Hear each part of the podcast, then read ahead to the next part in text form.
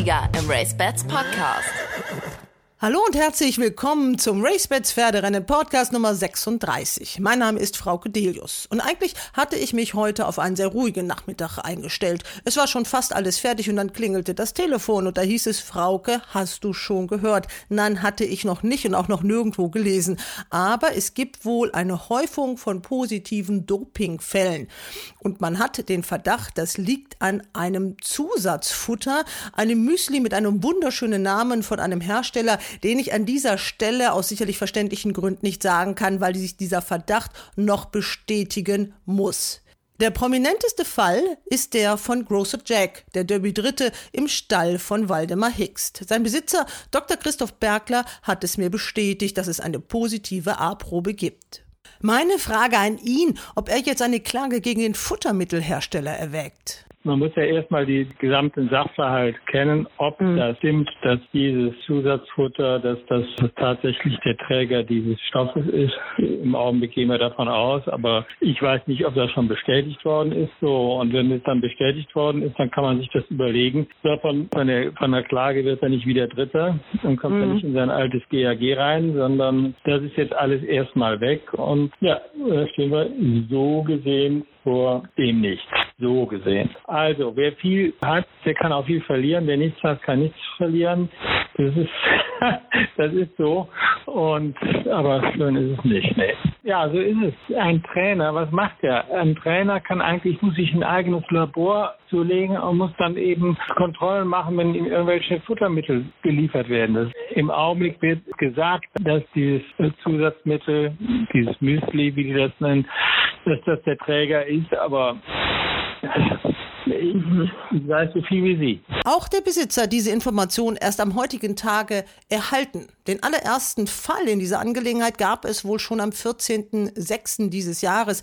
Aber die Dopingproben brauchen immer eine Zeit und man braucht auch ein bisschen Zeit, um die Zusammenhänge zu erkennen und zu sehen, dass es einen möglichen Zusammenhang zwischen dem Futtermittel und den positiven Dopingproben gibt. Wir wissen noch von weiteren positiven Dopingproben in mindestens vier anderen Stellen und das nicht nur in Köln. Aber wie gesagt, die B-Probe steht noch aus. Vor gestern dann gab es eine Warnung seitens Deutscher Galopp an die Trainer. Da gab es eine E-Mail, in der es hieß, dass man bitte vier Tage vor dem Rennen keine Zusätze füttern solle, Klammer auf Müsli. Weitere Informationen gab es nicht und damit alleine konnten die Trainer natürlich nicht allzu viel anfangen.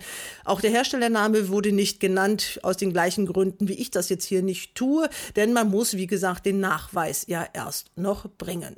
Da wird es noch einige Überraschungen geben, was auch weitere Sieger und Platzierte angeht. Also das Ganze könnte ein ein flächendeckender Fall werden. Das können wir in der Kürze der Zeit nicht aufklären, aber auf jeden Fall haben wir den Verband Deutscher Galopp um Aufklärung gebeten. Telefonisch habe ich dann niemanden erreichen können, aber auf eine Anfrage per Mail kam dann auch die prompte Antwort von Jan Pommer, der nämlich schrieb, in den vergangenen Tagen gab es bei mehreren Pferden positive Tests auf verbotene Substanzen. Gefunden wurde die verbotene Substanz Koffein. Dies wird nach aktuellem Recherchestand möglicherweise von Apfeltrester ausgelöst, der in manchen Futtermitteln enthalten ist und zu Koffein verstoffwechselt werden kann. Deutscher Galopp empfiehlt allen Trainern und Verantwortlichen dringend, Produkte mit dem Inhaltsstoff Apfeltrester ab sofort nicht mehr einzusetzen.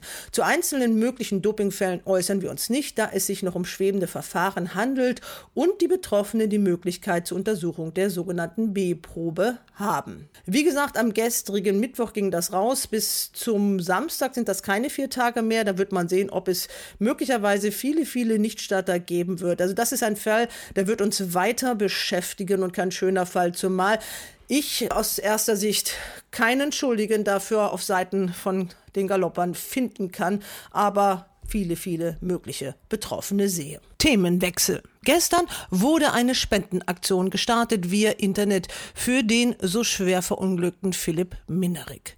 Patrick Gibson hat das gemacht im Namen der Jockeys, die nämlich ihrem Kollegen helfen wollten. Das Ganze läuft über eine Organisation, die sich GoFoundMe nennt und die ist bis jetzt äußerst erfolgreich gelaufen. Jetzt, mit Stand von Freitagabend 19 Uhr, sind zusammengekommen 51.484 Euro. Das ist mehr als das ursprüngliche Ziel von 50.000 Euro. Das hat man jetzt verdoppelt auf 100.000 Euro und ich bin mir ziemlich sicher, dass das auch noch schnell zu knacken sein wird, das neue Ziel. Ich habe gesprochen mit dem Initiatoren Patrick Gibson. Hi. Ich erinnere mich an ein Foto, ein Selfie, da bist du breit gerinnend vorne. Dann ist auf diesem Foto Philipp Minrik, Daniele Porku, Dennis war da mit drauf, oder? Da wart ihr noch eine fröhliche Bande. Genau, richtig. Genau damals, als wir alle noch bei Peter Schirgen gearbeitet haben. Ja, da wart ihr wirklich alle noch fröhlich beieinander, habt wahrscheinlich einen Quatsch der Welt gemacht. Seitdem sind tragische Dinge passiert. Daniele Porco, der viel zu früh verstorben ist. Und jetzt wirklich dieser Unfall von Philipp in Mannheim, das ist jetzt zweieinhalb Wochen her. Und du hast diese Aktion gestartet. Kam das wirklich jetzt aus euren Reihen? Habt ihr gesagt, wir wollen das machen für ihn? Ja, also ähm, auf die Idee gebracht hat mich eigentlich Gregor Axer, der ja auch schon seit ewiger Zeit sehr gut mit Philipp befreundet ist. Und es kam eigentlich so, als wir gehört haben, dass Philipp halt ähm, verlegt werden muss. Dann war das schon irgendwie klar, dass da ganz schön Kosten auf Philipp und Familie zukommen wird. Und da wir eigentlich nichts machen können, außer wirklich äh, jeden Abend beten und hoffen, dass das alles wieder wird, haben wir halt gedacht, ja, man kann doch noch was tun. Man kann wenigstens eine Sorge ein bisschen nehmen und die ganze Familie um Philipp finanziell unterstützen. Gregor Axer war ja, glaube ich, auch bei ihm in Japan noch. Das hat Philipp mir erzählt. Ich war ja auch immer mit ihm in Kontakt in dieser Zeit. Der, die haben auch ein paar Tage miteinander verbracht, ne? Genau, richtig, ja, ja, ja. Jetzt äh, ist der Erfolg wirklich grandios. Also 50.000 Euro hattest du als Ziel angegeben. Ich habe mal gerade geguckt, da waren es so ungefähr 44.000. Also das Ziel wirst du heute sicherlich schon erreichen und äh, dann wird es noch weiter darüber hinausgehen, hoffen wir mal alle, oder? Ja, genau. Um ehrlich zu sein, wir wussten auch nicht wirklich, was wir da als Ziel ähm, angeben sollen. Keiner kann wirklich abschätzen, was für Kosten jetzt auf Philipp und Co. zukommen, was die Versicherung letztlich übernimmt und was nicht. Und ähm, wir haben einfach mal 50.000 angegeben, aber sind natürlich über jeden Euro dankbar und auch vor allem, wenn es drüber geht, dass das jetzt so schnell geht, dass wir jetzt wirklich schon noch nicht mal 24 Stunden online sind und schon 44.000 haben, ist einfach unglaublich. Also auch wirklich aus jedem Kontinent wurde schon irgendwie Geld gespendet und es ist einfach so schön zu sehen, dass der Rennsport in der Hinsicht da zusammenhält. Gerade aus Japan sind jetzt unheimlich viele Spenden gekommen und ich habe mal geguckt, der, derjenige, der am meisten gespendet hat, das weißt du, glaube ich, auch, wer das ist. Das ist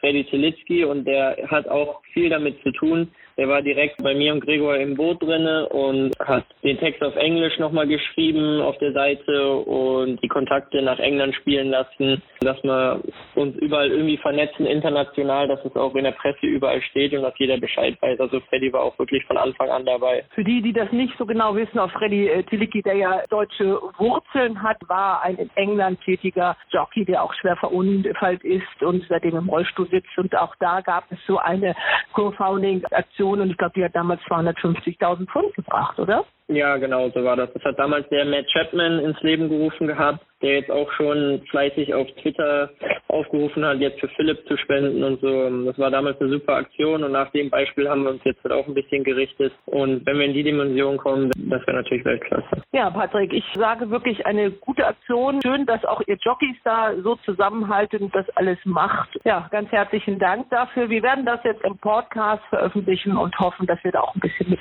dazu beitragen können und helfen können. Super, vielen lieben Dank. Das freut ja. mich.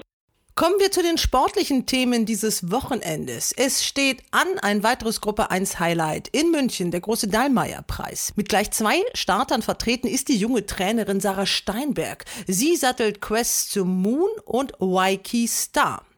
Die 32-Jährige hat jüngst als erste Frau überhaupt in der Geschichte des deutschen Galopprennsports einen klassischen Sieger vom Geläuf geholt. Fearless King war das im Millmühlensrennen. Klappt es jetzt vielleicht sogar mit dem ersten Gruppe 1 Sieg? Das ist die Frage, die wir der 32-jährigen Trainerin stellen, aber zunächst einmal stellt sie sich ein wenig vor. Das Porträt im Race Bats Podcast. Ich bin geboren hier in Franken, also im Altmühltal. Und ja, bin relativ schnell weggegangen, bin, habe die Lehre hier angefangen, auch äh, bei Peter Ulsernick damals, der ist nach Iffezheim umgezogen. Da bin ich dann mitgegangen, da war ich ein Jahr in Iffezheim, habe aber dann ja meinen Lehrherrn gewechselt, bin nach Köln gegangen zu Andreas Tribul, was eine sehr schöne Zeit war, wo ich sehr viel gelernt habe, damals mit Adri de Vries zusammen. Viel gelernt von ihm und von dort bin ich dann nach meiner Lehrzeit zum Gestüt Schlenderhahn gegangen, in den Rennstall, damals unter der Regie von Jens Hirschberger. Und dann, ja, dann hat sich das ergeben, dem Futtermeisterjob bei Markus Klug. Und ja, dann hatte ich meine Meisterprüfung dazwischen noch gemacht und ich hatte einen, einen schweren Unfall dazwischen und bin ein Dreivierteljahr ausgesetzt, hatte das Schienbein gebrochen und einige Bänder dazu lediert und nach meiner Genesung habe ich dann beim Peter Schürgen angefangen in Köln, wo ich dann auch dreieinhalb Jahre war und von dort ich dann auch nach München gekommen bin.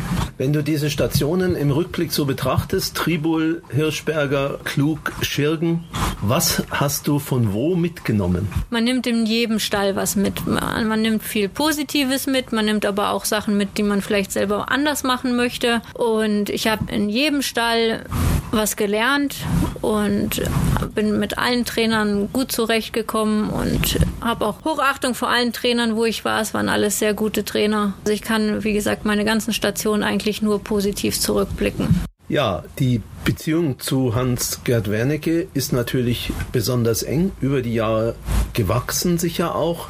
Wie kam der Kontakt eigentlich zustande? Wie kommt Hans-Gerd Wernicke darauf zu sagen, Sarah Steinberg wird jetzt quasi meine Trainerin? Es war nur ein Zufall.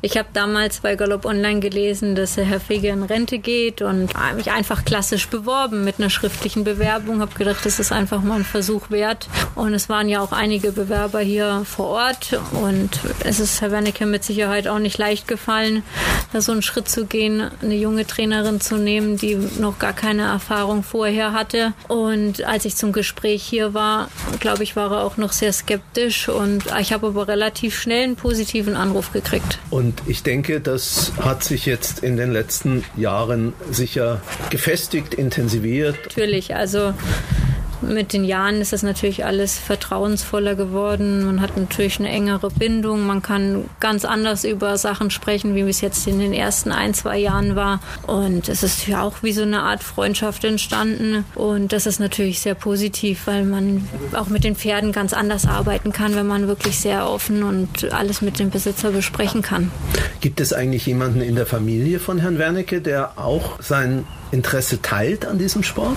Seine Frau, glaube ich, ist die letzten Jahre ein bisschen interessierter geworden und studiert mittlerweile auch die Sportwelt und ist auch an den großen Rennen mit dabei. Seine Kinder sind in Baden-Baden bei den Meetings und so auch mit dabei. Aber ich glaube, dass es keiner ist, der jetzt in diesem Rahmen den Stall so weiterführen wird, wie es Herr Wernicke tut. Ja, Sarah, die erste Jahreshälfte ist vorbei. Wie fällt denn deine Bilanz aus bis jetzt? Also mit drei Gruppesiegen und einem Listensieger können wir uns bis jetzt nicht beschweren. Mit mit der wenigen Anzahl an Startern, die wir haben, darf man nur zufrieden sein. Ja, das glaube ich auch. Und äh, das Interesse der Medien wächst, aber wächst auch das Interesse von Besitzern. Hast du eigentlich noch Boxen frei, wenn man interessierter Besitzer ist? Theoretisch hätte ich noch Boxen frei, aber zu den Boxen, die bezogen werden können, braucht man natürlich auch immer gutes Personal. Und das macht es im Rennsport immer schwieriger, gute Leute zu finden, die eben auch den Ansprüchen gerecht werden. Ich habe ein sehr gutes Team und wirklich sehr gute Leute, aber ich möchte die Anzahl der Pferde schon auf dem jetzt halten, was wir momentan haben, um einfach die Qualität beizubehalten. Wie viele Pferde sind es, die du im Training hast? Momentan sind 27 und also über eine Zahl von 30, 32 Pferde möchte ich auf keinen Fall kommen. Es gibt mit Sicherheit einige Pferde, die Ende des Jahres den Stall verlassen werden. Und es ist aber natürlich auch der Plan, dass neue Jährlinge dazukommen von allen Besitzern, die wir im Stall haben. Die sind sehr motiviert, wieder neue Jährlinge zu bringen. Und daher ist es für momentan neue Besitzer recht schwierig schwierig. Schwerpunkt ist natürlich der Stall Salzburg. Wie viele Pferde sind von ihm und wie viele Pferde von anderen Besitzern ungefähr? Also in der Regel hat der Wernicke immer so um die 20 Pferde im Stall. Und natürlich ist es immer eine gute Qualität an Pferden. Es wird immer gut eingekauft und es wird auch selektiert. Also Pferde, die jetzt überhaupt keine Zukunft haben, werden auch relativ schnell aussortiert, ist ein blödes Wort, aber die suchen dann einfach nach neuen Besitzern und man versucht schon die Qualität sehr hoch zu halten. Und wie funktioniert das eigentlich, wenn ich jetzt als Nicht-Stall Salzburg-Besitzer zu dir komme, dann ist das wie bei jedem anderen Trainer auch? Oder weil du ja eigentlich eigentlich bei Herrn Wernicke angestellt bist. Genau, ich bin angestellte Trainerin. Es ist natürlich, sobald neue Besitzer sich hier quasi bewerben, das kann ich natürlich nicht alleine entscheiden und das machen wir aber eigentlich immer vom Personal und der aktuellen Pferdezahl abhängig. Und es ist ja offensichtlich auch so, dass Herr Wernicke nicht nur sehr viel von dir hält, weil er dir das Vertrauen geschenkt hat und seine ganzen Pferde gibt, sondern auch, denke ich, ein bisschen deine Zukunft mit im Blick hat und dir auch die Möglichkeit gibt, für andere Besitzer zu trainieren.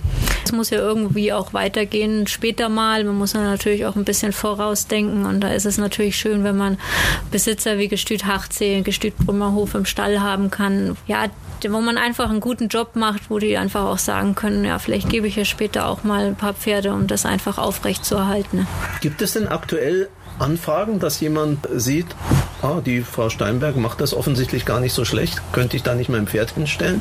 Doch, es gibt immer wieder Anfragen und wir selektieren schon sehr stark. Es tut mir auch manchmal sehr leid, aber es ist einfach sehr schwierig, jetzt alle möglichen Besitzer aufzunehmen, weil, wie gesagt, wir müssen einfach den Pferden gerecht werden und es geht nicht, wenn wir sie jetzt alle sammeln. Nun trägt ja auch Callahan die Farben des Stalles Salzburg, aber im Moment ist er nicht hier, sondern bei Scharker Schütz, nehme ich an. Genau. Ich hatte vor dem Derby mit Herr Wernicke darüber gesprochen und hatte ihm auch dazu geraten, das Pferd noch bei der Frau Schütz zu lassen. Sie kennt das Pferd, sie hat das Pferd zu dem geformt, was er ist. Und wenn man jetzt eben noch ähm, bessere Rennen in Aussicht hat in dieser Saison, wäre es Quatsch gewesen, jetzt einen ruckartigen Stallwechsel zu machen, Trainingsumstellung, Futterumstellung. Das wäre dem Pferd einfach nicht entgegengekommen. Jetzt wird er wahrscheinlich ein bisschen Zeit kriegen nach dem Derby und man wird es ihm so einfach wie möglich machen. Man hat sich bisher entschieden, nicht im Fürstenbergrennen zu laufen, weil man einfach kleine Brötchen backen möchte und einfach erst ein gutes Pferd und man möchte ihn nicht in der ersten Saison schon direkt ja seinen ganzen Mumm nehmen. Deswegen versucht man noch eine einfache Aufgabe zu finden und Ende des Jahres wird er dann wahrscheinlich hierher wechseln. Da sind dann aber auch Erwartungen damit verbunden wahrscheinlich, oder? Der war ja sicher auch nicht ganz billig und wie gehst du mit sowas um? Ja, also ich habe viele gute Pferde im Stall.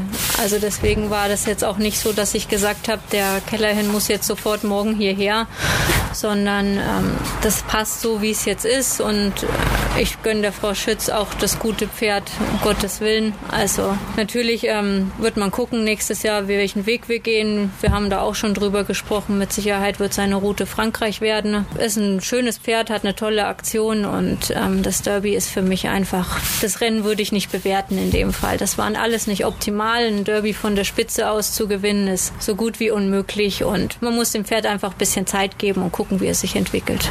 Wie ist es denn eigentlich zum Kauf von Callahan gekommen? Also vielleicht fragen wir da mal den Harald Schneider, den Rennstallmanager vom Herrn Wernicke. Ja, also der Deal ist folgendermaßen zustande gekommen. Herrn Wernicke ist das Pferd aufgefallen, besonders natürlich nach dem Sieg in Hannover. Er hat mich angerufen und gefragt, was ich denn von dem Pferd halte. Dann habe ich ihm gesagt, dass mir der schon länger gut aufgefallen ist. Und daraufhin hat er mich gebeten, mit der Herrn Briskorn Kontakt aufzunehmen, was ich dann auch gemacht habe. Herr Briskorn äh, hat äh, mehrere Angebote, wie er mir gesagt hat, für das Pferd, äh, sehr hochpreisige Angebote. Darauf habe ich gesagt, ähm, Herr Wernicke wird nicht so viel für das Pferd ausgeben und ähm, damit war eigentlich die Sache mehr oder weniger schon erledigt. Ein paar Tage später hat dann Herr Priskamp bei uns Kontakt aufgenommen und hat gesagt, ähm, ja, dass ihm das eigentlich schon sehr gut gefallen würde, wenn Herr Wernicke, Stall Salzburg, das Pferd dann kaufen würde. Sagt, ja, aber wir wollen nicht unbedingt einen Derbystarter haben, wir wollen das Pferd für die, für die Zukunft haben. Und äh, hat der Priskan gesagt, äh, er möchte aber schon gern im Derby laufen. Und daraufhin haben wir uns einen Deal ausgedacht, den Kaufpreis etwas runtergedrückt mit der Option,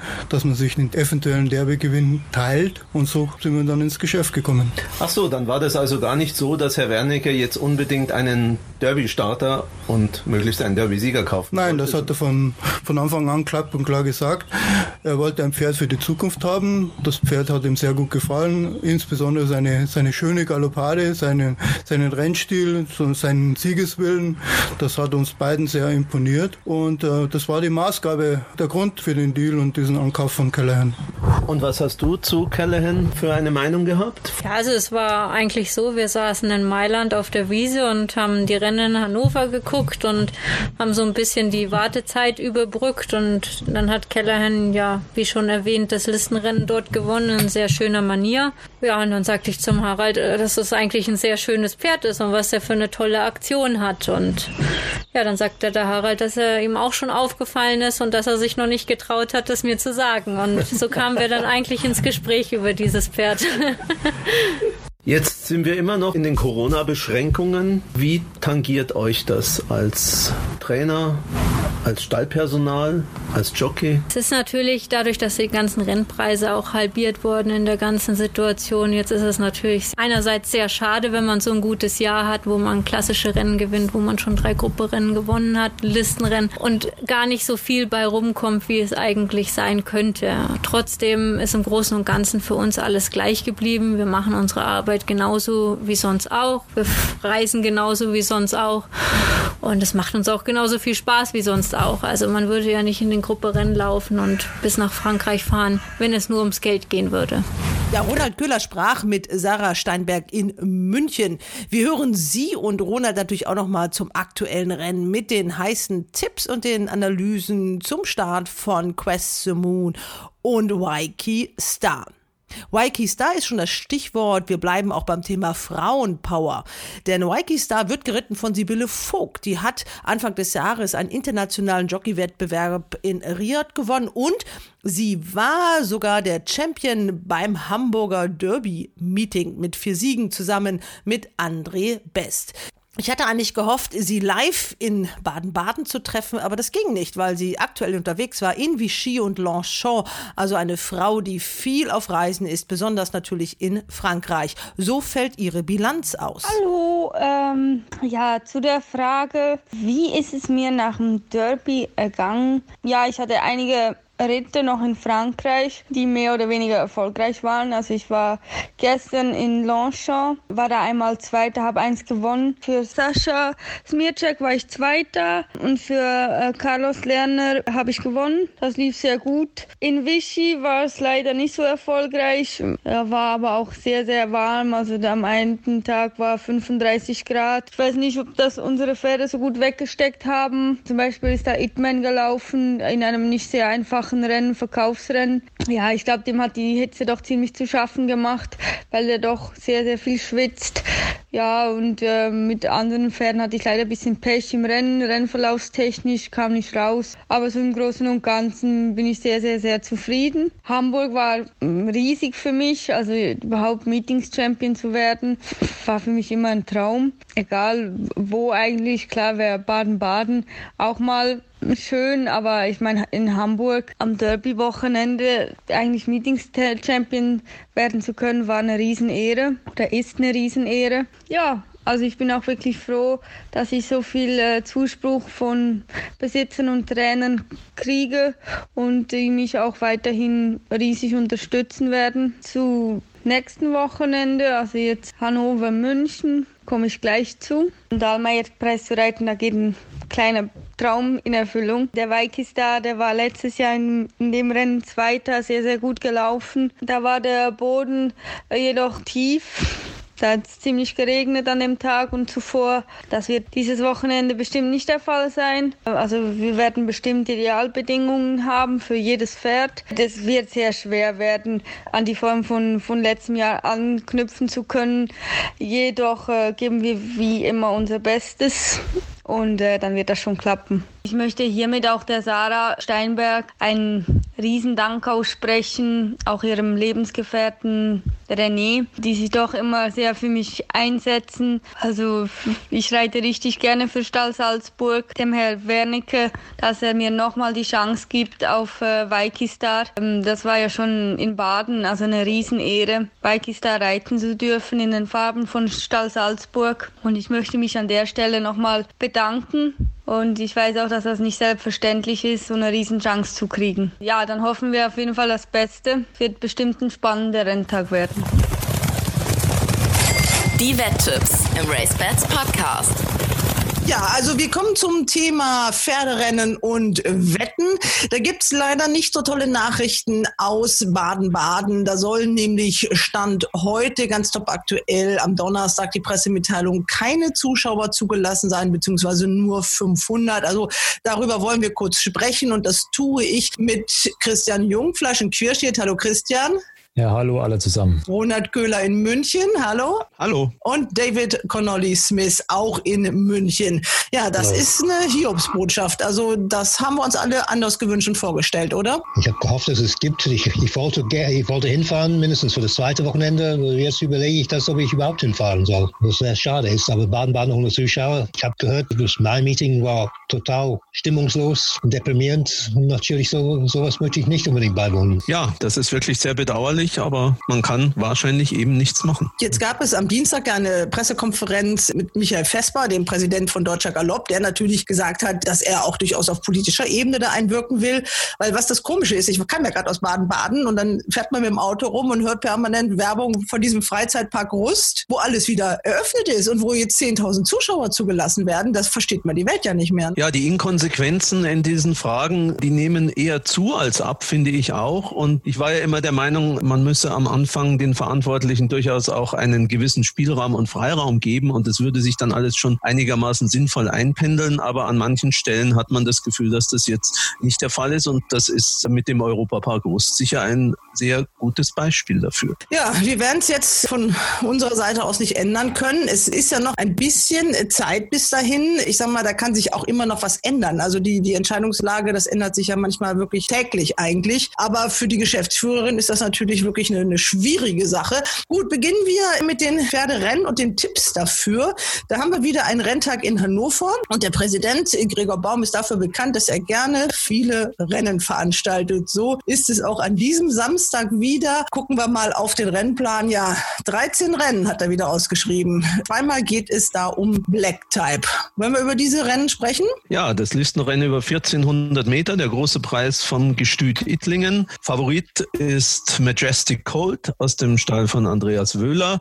Und wenn man den Kursen, die derzeit bei RaceBets angeboten werden, glauben darf, ist die Gegnerin eine dreijährige Stute aus dem Stall von Henri Alex Pontal mit dem Namen Silent Wave. Wie, wie sind die Kurse dann? Majestic Colt steht 2,8 und äh, Silent Wave 4,3 und dann wird es schon zweistellig und da kommt ein Pferd ins Spiel, das ich in diesem Rennen für sehr chancenreich halte. Und das ist die ebenfalls dreijährige Stute Bella Anglaise. Die steht 10,0, was ja 2,8 Platz ergibt. Sie war zuletzt nicht Starterin wegen des weichen Bodens. Sie bevorzugt guten Boden. Den wird sie am Samstag in Hannover voraussichtlich kriegen. Wird von Carlos Enrique geritten. Und ich glaube, dass diese Bella Anglaise in diesem Rennen durchaus eine gute Rolle spielen. David, was meinst du dazu? Ehrlich gesagt, ich habe immer Angst, wenn Pontal seine Stuten schickt, weil die gewinnen oft und meistens völlig unerwartet. Diese Stute ist interessant gezogen. Die ist eine Tochter von Secret Jess, die war zweit im Oaks in Deutschland und zweit im Oaks in England. Also das heißt eine Steherin. Und jetzt läuft diese Stute über 1400 Meter. Das habe ich auch sehr überrascht. Aber sie ist sehr gut gezogen und Godolphin natürlich. Godolphin schickt mit Absicht Stuten an Pontal mit der Absicht, dass die sollen irgendwie Listenrennen gewinnen. Vorher, letztes Jahr war sie bei Charlie Appleby in England, konnte nichts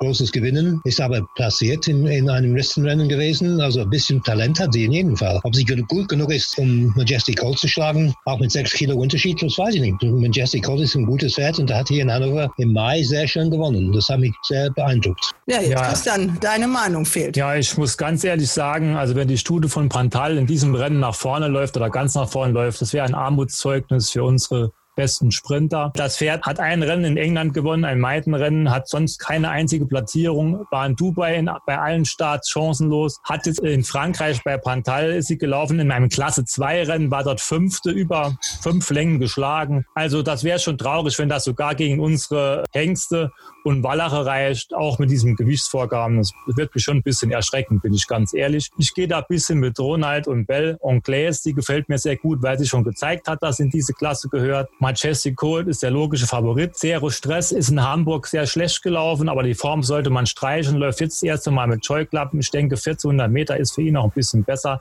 Und auch den treuen Ninario, der läuft immer gut, gewinnt zwar selten. Das sind eigentlich meine Pferde in diesem Rennen und ich bin, gehe jetzt einfach mal davon aus, dass in diesem Fall die Studie von Prantal zu schwach ist. Ja, jetzt haben wir ja viele Namen wieder in diesem Rennen gehört. Jetzt möchte ich euch doch noch mal wieder dazu nötigen, auch wenn manche das nicht so gerne mögen, doch mal so eine 1, 2, 3 zu nennen. Da kann man doch, glaube ich, wenn man jetzt zu Hause sitzt mit dem Lernwettschein, doch einiges mit anfangen mit solchen Angaben. Für mich gewinnt die Nummer 11 Bella Anglaise vor der Nummer 1 Majestic Cold und der Nummer 12 Silent Wave. David? Ja, ich tippe Majestic Cold auf 1 in jedem Fall. Für die Plätze bin ich nicht so sicher. Ne? Und vielleicht kann Silent Wave wirklich mehr, als sie es bis jetzt gezeigt hat. Ne? Aber bis jetzt, was die von geht, ist es, ist nicht so aufregend. Also ich glaube nicht unbedingt, dass die dabei ist. Bella Anglaise bin ich auch nicht 100% überzeugt. Ein, für mich ein sehr interessantes dunkles Pferd ist das ungarische Hengst Dante's Peak Nummer 6. Die Ungarn haben öfters in solchen Rennen überrascht. Und ich denke, letztes Jahr Nancho und vor ein paar Jahren Overdose natürlich. Ich würde den nicht unbedingt weglassen. Ja, und das ist das gleiche Team und Enki Ganbat, äh, der ja auch mit Nancho äh, sein erstes Gruppe 1 Rennen gewonnen hat, der sitzt ja. hier auch im Sattel bei dem Pferd. Ja, also die, die Ungarn sind für mich immer gefährlich. Aber Majestic Cold ist schon das logische Pferd für mich. Vor allem nach der Leistung, die er im Mai hier gezeigt hat. Christian, mach es bitte rund. Ja, die Nummer 1, Majestic Cold, gewinnt vor der Nummer 4, Zero Stress und der Nummer 11, Belle Anglaise. Okay, bei zwei Pferden seid ihr euch ja mindestens schon mal einig. Das ist doch schon mal schön. Okay, dann haben wir noch ein Listenrennen auf der Karte. Wer möchte dazu was sagen? Das ist das, mein Gott, wo ist der?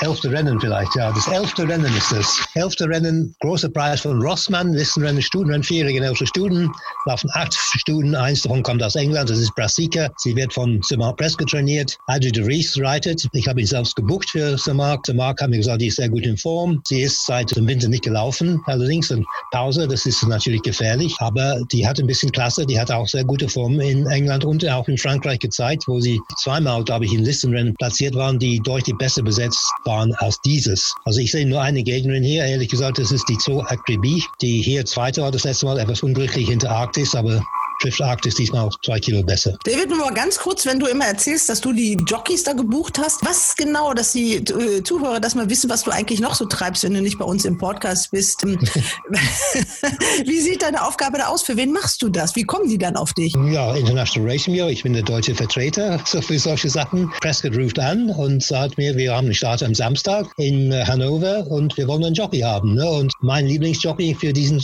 Fair Aldrich de Vries. Das hat Prescott eingegeben. Das war nicht mein erster Vorschlag, aber das wäre sowieso mein Vorschlag, weil Aldrich de Vries ist natürlich ein sehr zuverlässiger und talentierter Jockey. Ne? Da kann man, man kann nichts dagegen sagen. Er wollte Aldrich de Vries haben. Ich habe geschaut, er ist, er ist da in Hannover, reitet in anderen Rennen. Er war nicht für dieses Rennen angegeben. Und habe gesagt, gut, er ist frei.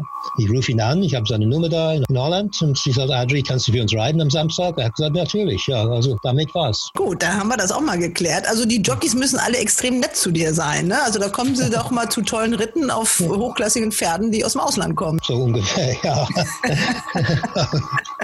Nicht immer, aber das, das kann passieren. Die, die Jockeys wissen das alle. Die rufen auch oft an ne, für diese Ritter. Also Brasica und Akribie hast du genannt, Ronald? Ja, ich bin ja nicht immer einer Meinung mit David, auch wenn wir sozusagen regional äh, relativ nah beieinander wohnen. Aber in dem Fall würde ich auch sagen, Sir Mark Prescott, Brasica, das ist schon ein Pferd, wenn er mit seinem Pferd hier läuft, dann wird es für die anderen schwer. Ich würde nur sagen, dass auch für die Plätze Liberty in London äh, eine mindestens genauso gute Chance hat wie Akribie. Die hat möglicherweise von dem Trainerwechsel zu Waldemar Hicks profitiert, war zuletzt gute Dritte, als Akribie Zweite war, trotz eines Rennens mit der Nase im Wind. Und wenn sie sich noch ein bisschen steigert mit dem Start im Bauch, kann sie meines Erachtens durchaus auch vor Akribie auf Platz zwei laufen. Ja klar, die ersten vier auf diesem Rennen laufen wieder natürlich. Ne? Da ist eine Formumkehr nicht unmöglich. Aber ich glaube nicht an Arktis nochmal mit zwei Kilo mehr. Also sie hat schwer, ehrlich gesagt. Christian, du bist so still.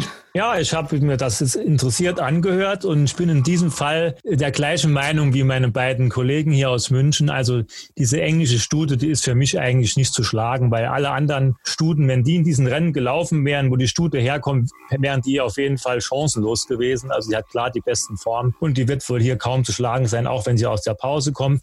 Liberty London wird denke ich, dieses Mal vor Akribie sein, weil sie zuletzt nach, nach langer Pause schon sehr stark gelaufen ist. Daher denke ich, das sieht jetzt ein bisschen besser aus. Aber Akribie ist ja auch in der Wette Arktis mit zwei Kilo mehr. Da wird es schon schwer.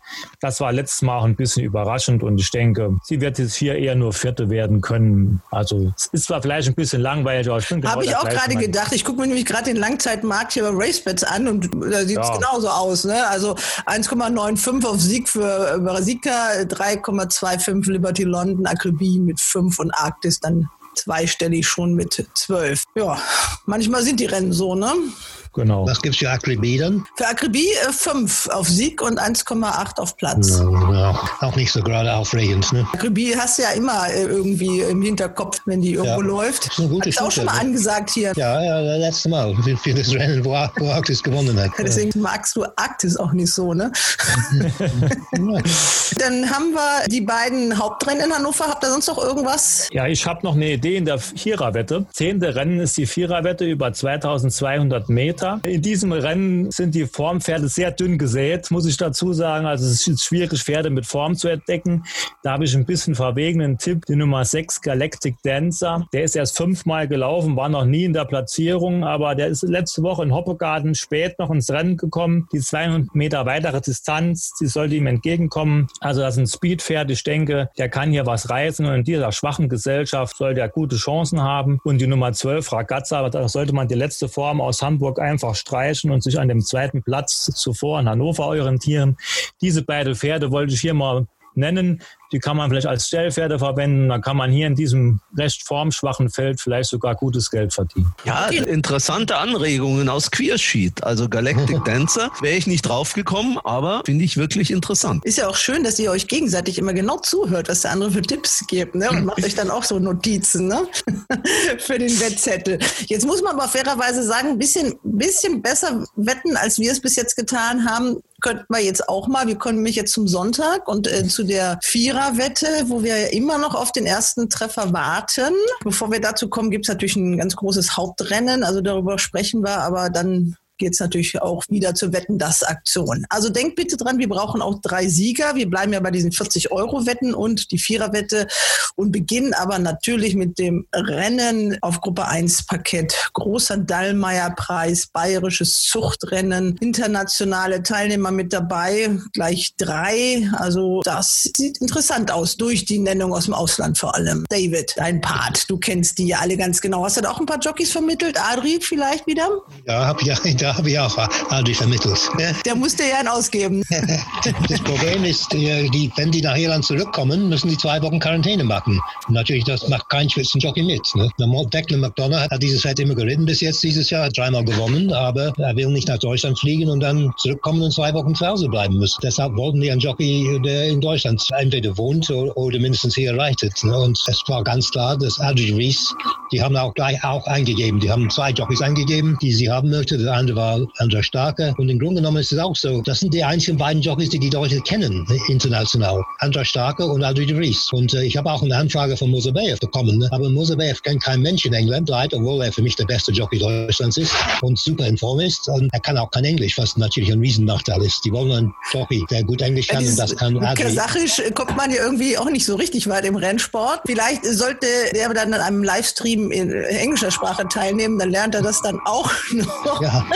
Naja, und demnächst kennen Sie dann sowieso auch alle Sibylle Vogt, wenn Sie sie nicht schon aus Katar kennen. Ronald, du hast dich mit diesem Rennen natürlich auch besonders beschäftigt, weil da sind zwei Dresse in grün-weiß. Beide jetzt hier noch an mit, mit weißer Kappe. Also eine, eine Kappe muss ja ein bisschen anders werden. Und wir haben äh, Sibylle Vogt, die ein Ritt im Gruppe 1 Rennen hat. Das ist großes Kino, ne? Ja, aber es wird natürlich sehr schwer für den Vikings da. Ich glaube, es wird allein schon für Quest the Moon schwer. Ich war heute am Stall bei Sarah Steinberg und ich finde, sie hat eine tolle Einschätzung abgegeben. Wir waren das letzte Mal vor knapp zwei Monaten bei dir und anschließend gab es einen Sieg in einem Klassiker mit Fearless King. Das wäre doch kein schlechtes Zeichen für Quest Moon am Sonntag, oder? Natürlich wäre das kein schlechtes Zeichen, aber ähm, ich sehe den Sonntag deutlich anspruchsvoller als Köln mit Fearless King und es ist ein sehr stark besetztes Rennen. Vor allen Dingen die beiden Godolphin-Pferde, die kommen, ähm, sind sehr gute Pferde. Selbst der Pacemaker Spotify ist ein schwer zu ungeschlagenes Pferd. Also ich denke, dass wir im Großen und Ganzen in dem Feld froh sein können, wenn wir platziert laufen können. Ähm, natürlich würde ich mich auch über eine Überraschung freuen, wenn wir weiter vorne sind. Wie ist er denn drauf? Wir stehen hier vor der Box von Quest the Moon. Frisst gerade?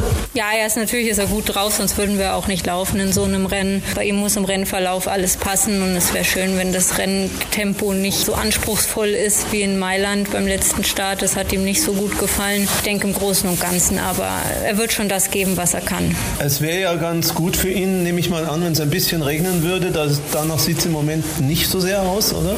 Nee, danach sieht es momentan nicht aus. Es ist zwar ein bisschen Gewitter angesagt, aber das sollte jetzt nicht der Boden weich werden.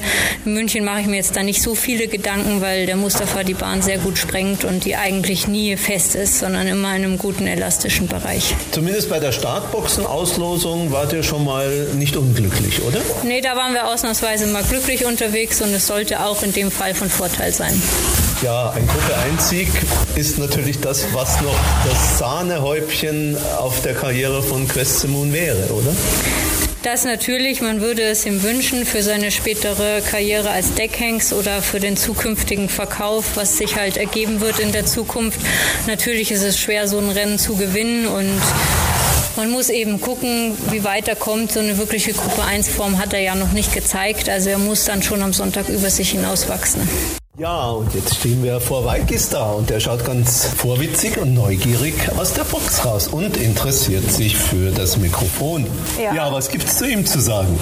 Ja, Weikistar ist unser alter Mann und er bringt immer noch eine gewisse Klasse mit, aber es muss an so einem Tag auch alles für ihn passen. Also er muss seinen Rennverlauf haben und er darf nie im Rennen unter Druck sein, weil da hat er schon am Ende dann keine Lust mehr. Also er muss immer ein gutes Gefühl haben. Ich sehe es sehr positiv, dass Sibylle Vogt ihn wieder reitet. Die hat ihn in Elfetzheim sehr schön geritten. Und wenn sie sich ein gutes Führpferd sucht, ihn weit genug bringen kann, kann auch er durchaus gut laufen. Er hat letztes Jahr in dem Rennen auch überrascht. Natürlich hatten wir da deutlich weicheren Boden, als es in diesem Jahr sein wird. Aber der alte Mann ist für alles offen.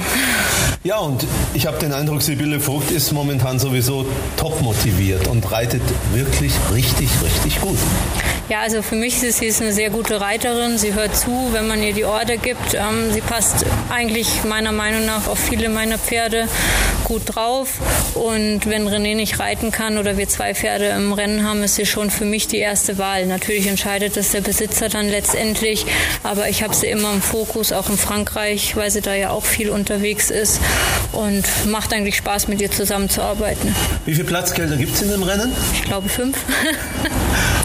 Und welches kriegt Weikis da? Ich hoffe, dass wir ein drittes schnappen können, aber das ist natürlich schwer. Also mit, bei ihm bin ich schon mit einem guten Laufen sehr zufrieden.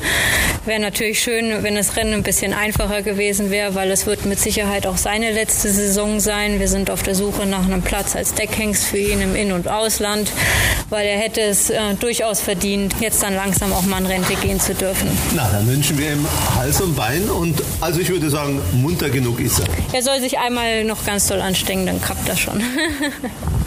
David, was sagst du dazu? Du ja, ich, kennst die englischen Pferde und das, das, den Gast ja, die, aus Irland. Die drei äh, englische-irische Pferde sind sicher gefährlich. Das würde mich nicht überraschen, wenn die 1, 2, 3 sind in dem Rennen.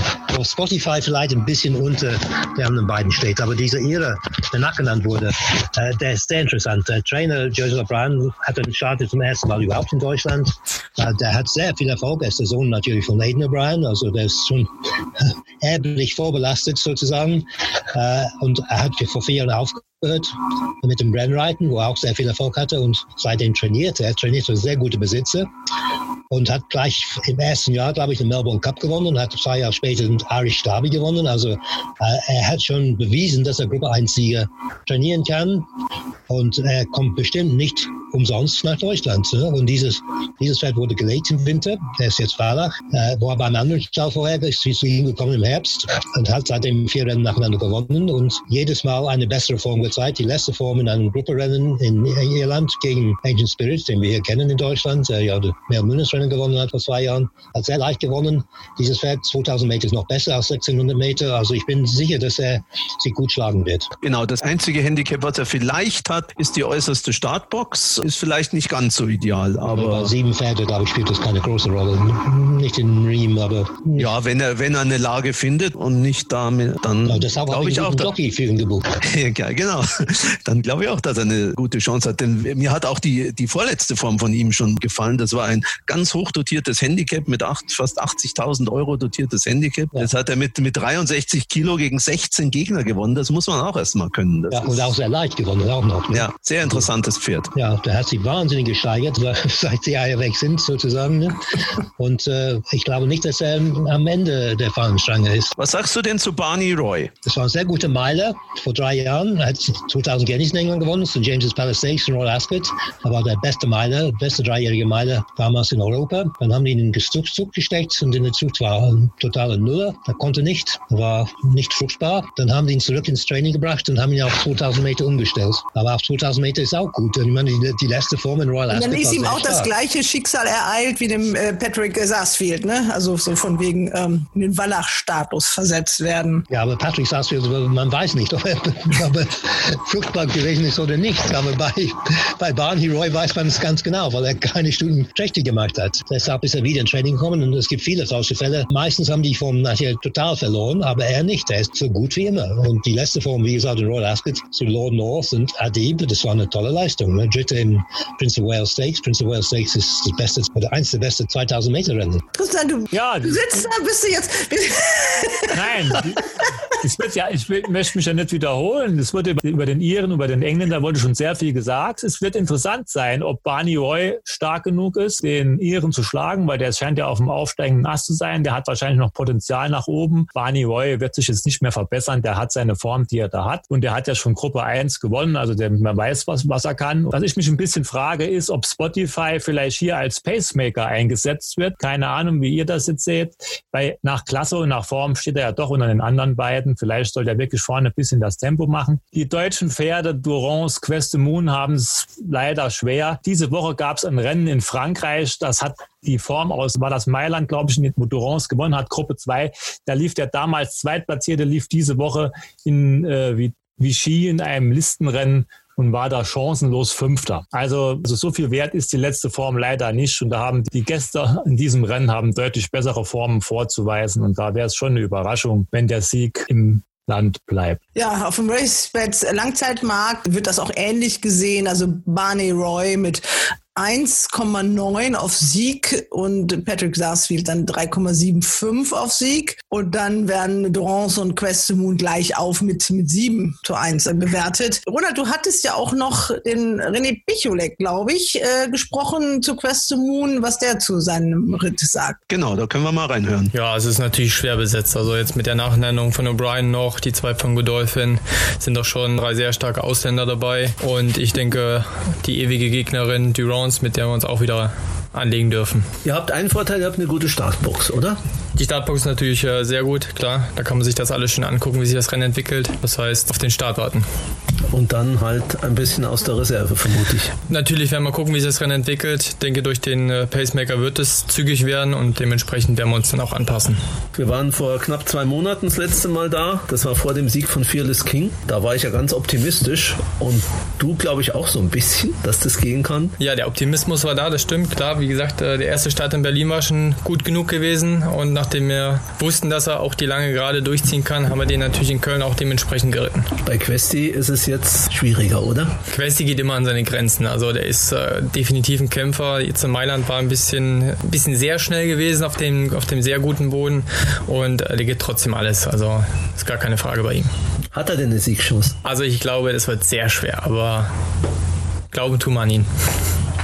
Waiki Star habt ihr jetzt gar nicht genannt. Sicherlich auch auf dem RaceBets Langzeitmarkt mit 21 zu 1. Zweitgrößte Außenseiterin mit Sibylle Vogt im Sattel. Da muss man gucken. Aber es ist schon eine tolle Sache, finde ich, dass sie überhaupt hier dabei sein kann. Also gut, sie ist in Baden-Baden natürlich auch super mit ihm unterwegs gewesen. Der, der Champion Jockey der, der Woche, ne? Genau, sie, und sie versteht sich wirklich gut mit dem Pferd. Aber ich glaube, der braucht nicht im Boden. Hat es bei dir geregnet heute, Ronny? Nein, bei mir hat es nicht geregnet. Ich bin ja ein bisschen im Norden Norden von München, da hat es äh, weniger geregnet. Ich habe mal äh, meine Niederschlagsprognosen angeschaut für die nächsten Tage. Also morgen Vormittag soll es in München ein bisschen regnen, dann aber wohl eher nicht mehr. Also ich denke, es wird ein idealer Boden sein, aber es wird kein weicher Boden sein. Aber nicht für Wakistar, weil er ein bisschen weichen Boden braucht. Genau.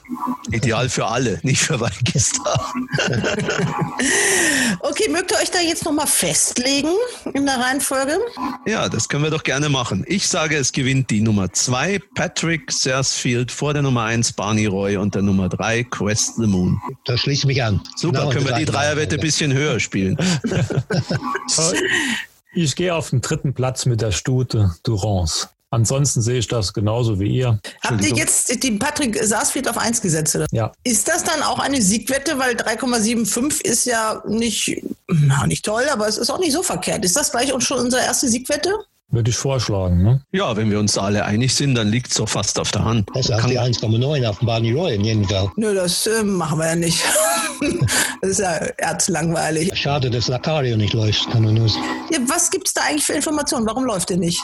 Hat einen Infekt, wurde gesagt. Also wurde, die Blutwerte waren nicht in Ordnung und deswegen läuft er nicht. Ja, Böll hat mir gesagt, er braucht noch ein bisschen Zeit.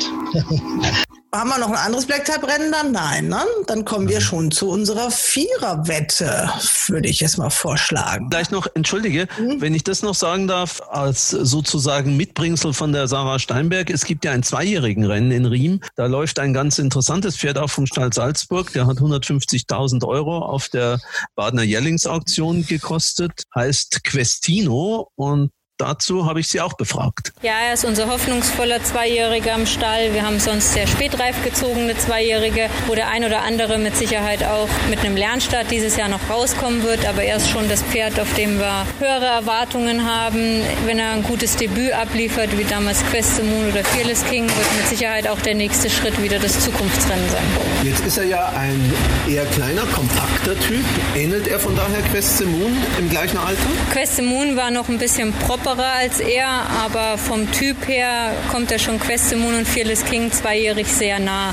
Sind bei alles sehr kleine, kompakte Typen, nicht allzu groß und relativ schnell wach und es sind sehr schlaue Pferde, die ziemlich schnell verstanden haben, was man von ihnen möchte. Jetzt klingt ja Questino so, als sei er mit Questemon verwandt, aber dem ist nicht so. Nein, sie sind überhaupt nicht verwandt. Questino hat sich ja Wernicke ausgesucht. Ich war am Anfang auch dagegen, weil wir schon ein Questi im Stall haben. Jetzt haben wir zwei Questis, was ja schon oft für Verwirrung sorgt. Aber letztendlich passt der Name ganz gut zu ihm. Dann Hals und Bein für alle Starter am Sonntag. Dankeschön. Das ist dann das sechste Rennen in Riem. Ja, das wird um 14 Uhr gelaufen. Auch das natürlich mit vier Pferden, zahlenmäßig auch nicht besonders gut besetzt. Zweimal gleich Mario Hofer übrigens für den Stall Atanando. Gucken wir mal. Jetzt kommen wir zu unserer Viererwette. Da wird ja immer heiß diskutiert im Vorfeld. Also dann werden verschiedene Szenarien entworfen, was jetzt das Beste wäre. Ich habe mich aus der Diskussion vorhin mal so ein bisschen rausgestohlen. Also weiß ich jetzt gar nicht, was ihr euch jetzt genau vorgenommen habt. Also, wie wollt ihr das machen? Also ich habe zumindest mal das System vorgeschlagen und ich möchte es gerne nochmal mit diesem System ein Pferd an erster und zweiter und ein Pferd an dritter und vierter Stelle versuchen. Der Grund dafür, es ist ein typischer Riemer Ausgleich 3, wo man eigentlich keine Streichpferde findet in meinen Augen. Das heißt, ich finde es gut, wenn man zumindest in der Kombispalte alle Pferde hat, dann ist es natürlich immer noch schwierig genug, einen zu finden, der erster, zweiter und einer, der dritter, vierter wird. Wir haben uns jetzt verständigt für die Platzierung 1 und 2 auf Northern Hollow, trainiert von Jutta Meyer. Dieses Pferd konnte mal mehr. Dieses Pferd hat gesundheitliche Probleme gehabt. Der kann keinen schweren Boden. Daran ist er bei seinem letzten Start gescheitert wird in Riem. Wenn er fit ist, dann hat er glaube ich, mit dieser Marke eine allererste Chance. Martin Seidel sitzt im Sattel, der reitet ihn immer. Und das halbe Kilo Mehrgewicht wird sich da meines Erachtens nicht entscheidend auswirken. Und für den Platz drei und vier nehmen wir ein Pferd aus Mannheim, und zwar Lessing, trainiert von Marco Klein. Der läuft auch immer wieder gut, vor allen Dingen dann, wenn der Boden gut ist. Er war Zweiter beim Frühjahrsmeeting in Baden-Baden. Da war er sogar knapp vor Itman. und auch seine letzte Leistung in Leipzig war ordentlich auf dem zweiten Platz. In Hamburg war liefer schlecht, aber da war der Boden vielleicht zu weich. Also das ist für uns das 3-4-Pferd und dann kombinieren wir alle in der Kombispalte dazu. Also das ist das Interessante daran, man hat alle Pferde auf dem Schein, alle damit einverstanden mit dieser Wette. Ja, ich bin einverstanden, vor allen Dingen, weil jetzt der Ronald kommt ja aus München, der kennt sich da ein bisschen aus. Und das Gute ist in diesem Fall wirklich, wir müssen keinen Streicher suchen. Wir haben alle Pferde auf dem Schein. Es muss nur noch vorne das alles richtig laufen, aber ich bin optimistisch. Wie immer, wir müssen das ja auch sein, weil irgendwann ja. müssen wir dieses Ding ja auch mal treffen. Ne? Nein, David, du auch zufrieden? bin zufrieden, ja, bin auch optimistisch, weil wenn man nicht optimistisch ist, dann würde man gar nicht wetten. Ne? Also zu einer seriösen Wettanalyse gehört natürlich auch schon die Bemerkung, dass mit Rock Me Crazy aus dem Wöhlerstall und mit Paceman äh, von Rulek zwei Pferde im Rennen sind, die jeweils ihre vierjährigen sieglosen Rennen in gutem Stil gewonnen haben. Und natürlich kann es sein, dass einer von beiden oder beide auch noch stark steigerungsfähig sind und dass die hier spazieren gehen. Aber dann muss ja Northern Hollow auch nur Zweiter werden. Das würde ja auch noch reichen. Wie wäre denn das, wenn wir diesen, über den haben wir ja gesprochen, Rock Me Crazy, wenn wir den mal als Siegwette noch spielen? Hallo? Hallo? Bist du drauf du, du merkst, die Begeisterung ist riesig. Äh, ungefähr so riesig wie dieser ganze Rock Me Crazy ist. Äh, ist ja ein richtiger Kavenzmann vom Pferd. Äh, ja, klar, das kann man machen. Er hat sein erstes Rennen gewonnen, weil er nun spät genug überhaupt in die Gänge gekommen ist.